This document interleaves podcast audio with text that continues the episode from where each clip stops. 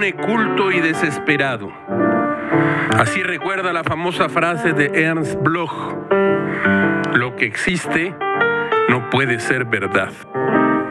No habían pasado más de 24 horas del cruel asesinato de Norberto Ronquillo Hernández, estudiante de 22 años de la Universidad del Pedregal, y menos de 12 del sepelio estremecedor del joven secuestrado y sacrificado la misma noche antes de que la familia pagara el rescate.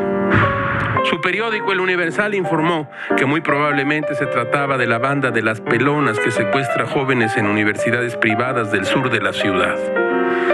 A la jefa de gobierno le cayó encima una tempestad de críticas. No es para menos.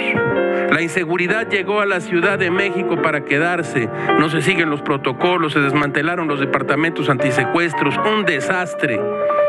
El presidente López Obrador respaldó a la jefa de gobierno Claudia Sheinbaum ante las críticas por la inseguridad en la capital. No estás sola, no estás sola, no estás sola, coreó en un acto proselitista en la alcaldía Gustavo Amadero.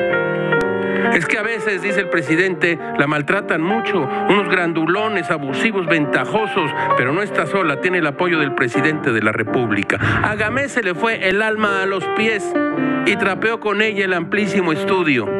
El presidente defiende a la jefa de gobierno como si fuera una niña desamparada de unos misteriosos grandulones, abusivos, ventajosos.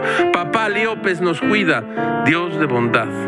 No está sola, como si no tuvieran la obligación de asegurar a quienes gobiernan. La única que está sola y seguirá estando sola es la madre de Norberto. Todo, todo es muy raro, caracho. Como diría Quevedo, no vive el que no vive seguro.